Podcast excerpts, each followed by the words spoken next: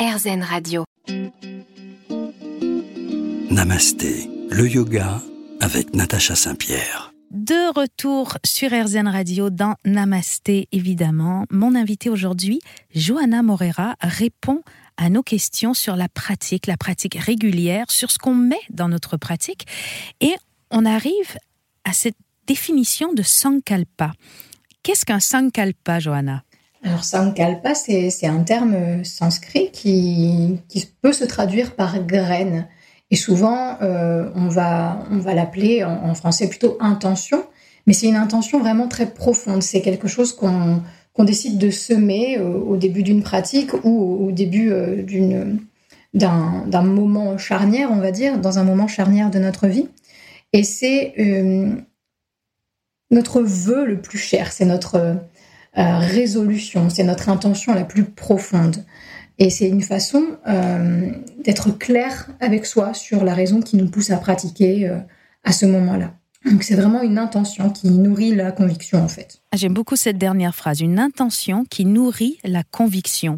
Donc, est-ce que créer son sankalpa, avoir un sankalpa, ça peut modifier, améliorer notre motivation pour justement installer une pratique régulière? Je, suis convaincue que oui. je suis persuadée que oui. Ça donne une, saveur à la pratique qui est toute particulière. Et puis ça nous aide voilà, à nous rappeler pourquoi. Se rappeler pourquoi, c'est vraiment ce qui va euh, nous aider à mettre le pied sur le tapis, à s'asseoir sur le coussin de méditation.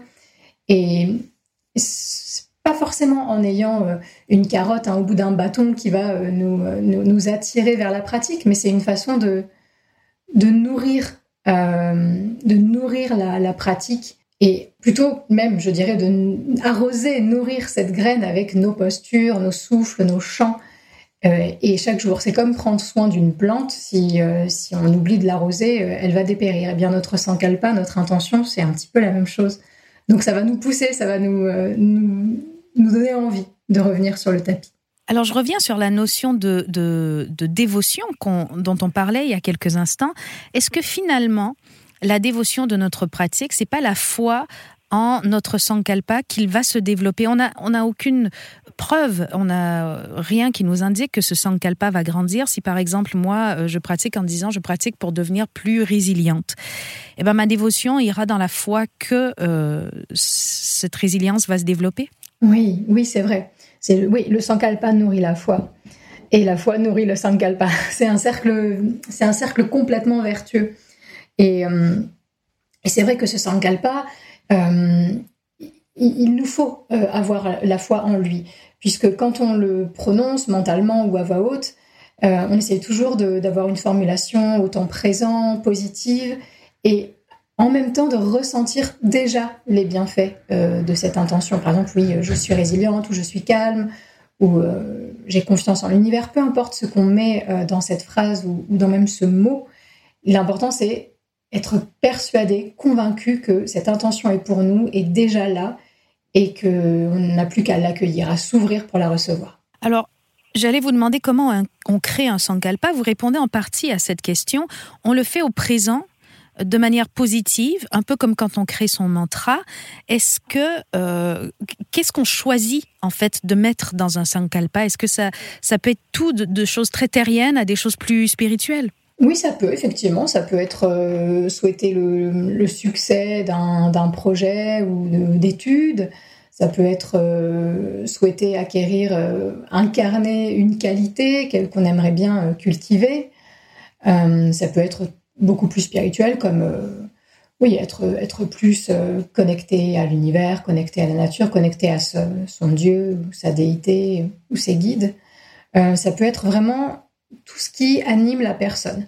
En revanche, ce que j'aime bien dire aussi aux élèves, c'est bien de conserver un sankalpa euh, tant qu'il n'a pas vraiment porté ses fruits. Euh, on continue de l'arroser, on, voit pousser la graine, on la voit faire des feuilles, des fleurs, puis des fruits.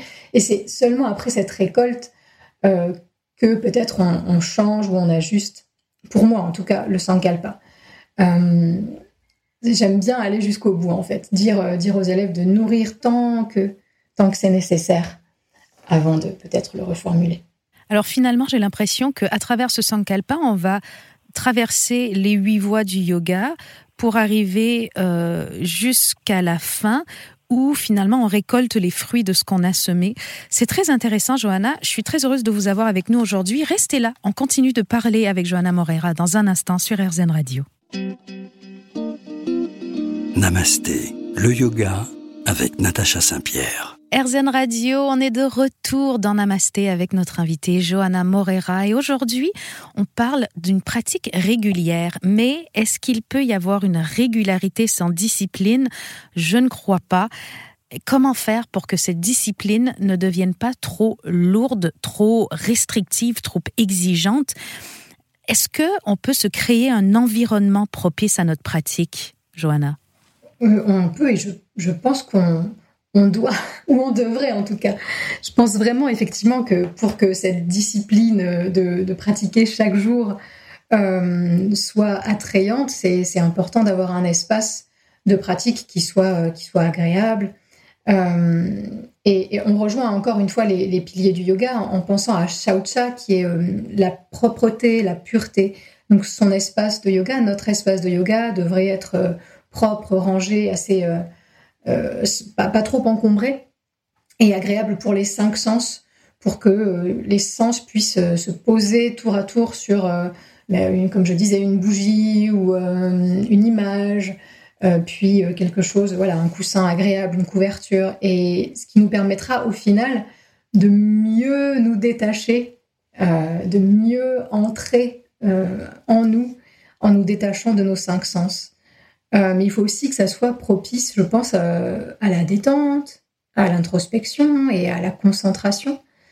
Donc, se créer vraiment un espace rituel agréable euh, où on se sente bien, pour moi, c'est une des choses les plus importantes. Se créer un cocon pour pouvoir entrer en soi, c'est très joli, mais quand on flanche, par exemple, si on décide de faire 30 jours de, de, pratique et on va flancher au bout du 20e jour, qu'est-ce qu'on fait? On recommence de zéro ou on reprend le 21e jour? Quelle est la meilleure façon finalement de, se remettre en selle? Alors, c'est le conseil que je donne le plus euh, souvent à mes élèves, en, particulièrement en yoga thérapie, que je suis euh, individuellement, c'est euh, essaye de ne pas rater ta pratique deux jours de suite. C'est-à-dire qu'on a le droit de flancher, effectivement, le corps, voilà, le corps peut être fatigué, il peut y avoir d'autres choses dans la vie qui arrivent, euh, mais si on peut, dès le lendemain de, ce moment où on a flanché, essayer de revenir sur le tapis. Euh, comme ça, ça nous donne, ça nous laisse à la fois euh, une possibilité de, lâcher prise, mais ça nous pousse à revenir sur le tapis. Parfois, c'est pas possible si on est malade, bien sûr.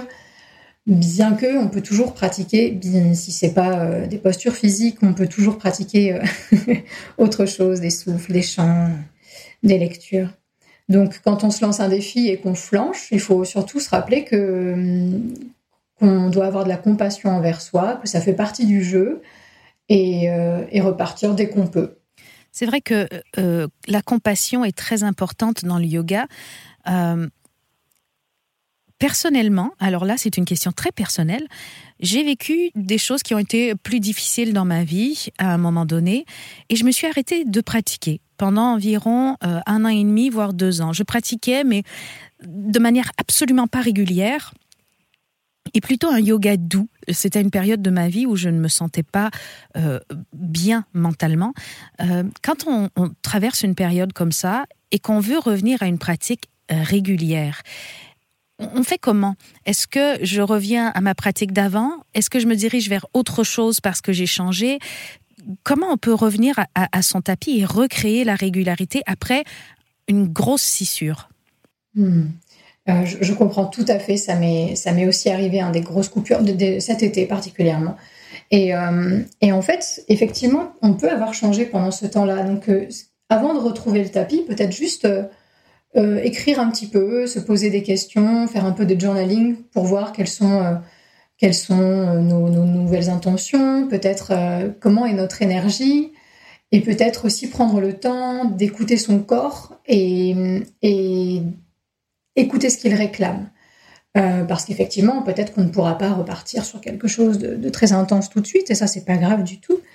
faire un état des lieux, je pense, après un hiatus comme ça, faire un état des lieux de notre énergie, de nos sensations physiques, de notre état mental, et, et reprendre une pratique à partir de ces composantes-là, en s'écoutant beaucoup, en prenant son temps, et, encore une fois, oui, en, ne brusquant pas les choses, je pense. L'idée d'être patient est assez important finalement. La patience, la compassion, l'écoute de son corps plus que de euh, ses envies mentales. C'est peut-être là où il y a un secret.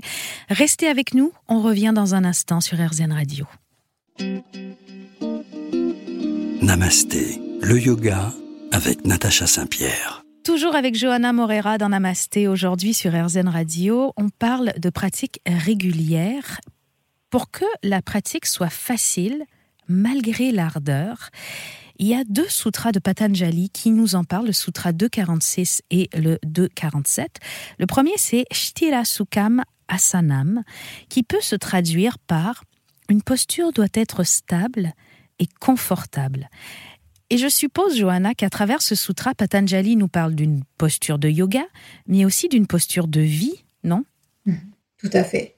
Tout à fait. C'est le parfait équilibre entre euh, présence et relâchement, entre euh, effort et confort, entre ardeur et facilité. Et ça, c'est valable dans une posture où on va chercher à, à s'ancrer et à s'alléger, où on va chercher les muscles qui ont besoin d'être fermes pour que la posture soit stable, mais aussi à détendre les muscles qui peuvent l'être pour que la posture soit confortable. Mais c'est aussi effectivement une attitude de vie, une attitude dans notre pratique euh, en général. Euh, il faut, je pense, avoir de la discipline pour que la, pour que la pratique soit efficace et qu'elle agisse à tous les niveaux. Mais en revanche, il faut essayer de ben, qu'il y ait de la joie dans cette pratique, parce que si ça, si c'est quelque chose qui nous fait du mal, et eh bien, ou qui nous torture, euh, on, brise complètement le, premier pilier du yoga, qui est la non-violence, et notamment la non-violence envers soi. Donc, euh, effectivement, dans tous les aspects de notre vie, si on peut chercher cet équilibre-là, euh, ça peut faire des merveilles. C'est la constante recherche du juste milieu. Alors là, vous excuserez ma prononciation sanskrit, je fais de mon mieux, mais le Sutra 2.47 qui suit finalement euh, cette phrase qui dit une posture doit être stable et confortable nous dit Prayatna Saitilianta Samapati Bhyam. et on peut le traduire par euh, euh, ce, cet état, celle dont on parle avant, la posture stable et confortable, se révèle à travers la relaxation de l'effort ou l'absorption dans l'infini. Comment vous pourriez-vous nous, nous expliquer ce sutra? Hmm. euh, Pour moi, ce sutra-là, c'est, pour moi, c'est exactement euh, il, embrasse euh, la, totalité d'une séance de yoga en fait, euh, où on passe par toutes ces phases-là. Dans une séance complète de yoga, c'est bien s'il y a effectivement de l'effort, où on stimule tous les muscles, où il y a la circulation de l'énergie dans tous les centres énergétiques.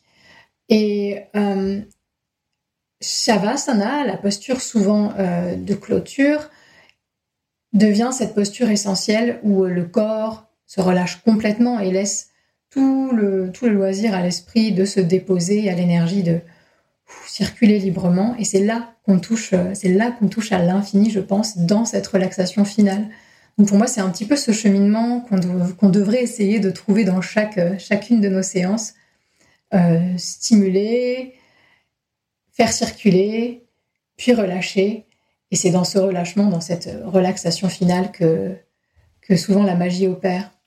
Quand on pratique à domicile, je ne pense pas euh, mentir si je dis que la plupart des gens vont faire leur pratique physique et vont sauter Shavasana pour se diriger dans leur vie du quotidien le plus rapidement possible parce qu'on hésite à prendre du temps pour soi. Qu'est-ce que vous auriez à dire à ces gens-là? Euh, Je leur dirais euh, d'essayer au moins de, faire une relaxation de, 3 minutes. 3 à 5 minutes. Je pense que je préférerais que, qu'on saute euh, un dernier flow peut-être pour faire, pour faire un, shavasana de quelques minutes au moins. Euh, histoire de vraiment, vraiment laisser euh, le corps absorber, l'énergie redescendre. parce que la relaxation, c'est, vraiment notre droit le plus, le plus fondamental. Quoi. Sinon, on passe à côté. J'ai lu une très très jolie phrase euh, récemment qui disait si Dieu existe, il est la partie euh, qui procrastine en nous. Vous y croyez? Oui, c'est ça. C'est un petit peu un, secret euh, bien caché au-delà de, notre procrastination. Hum, hum. je trouve ça, je trouve ça joli. Alors, comment dépasser nos postures? C'est le sujet qu'on va aborder dans un instant avec Johanna Morera sur RZN Radio. Restez avec nous, évidemment.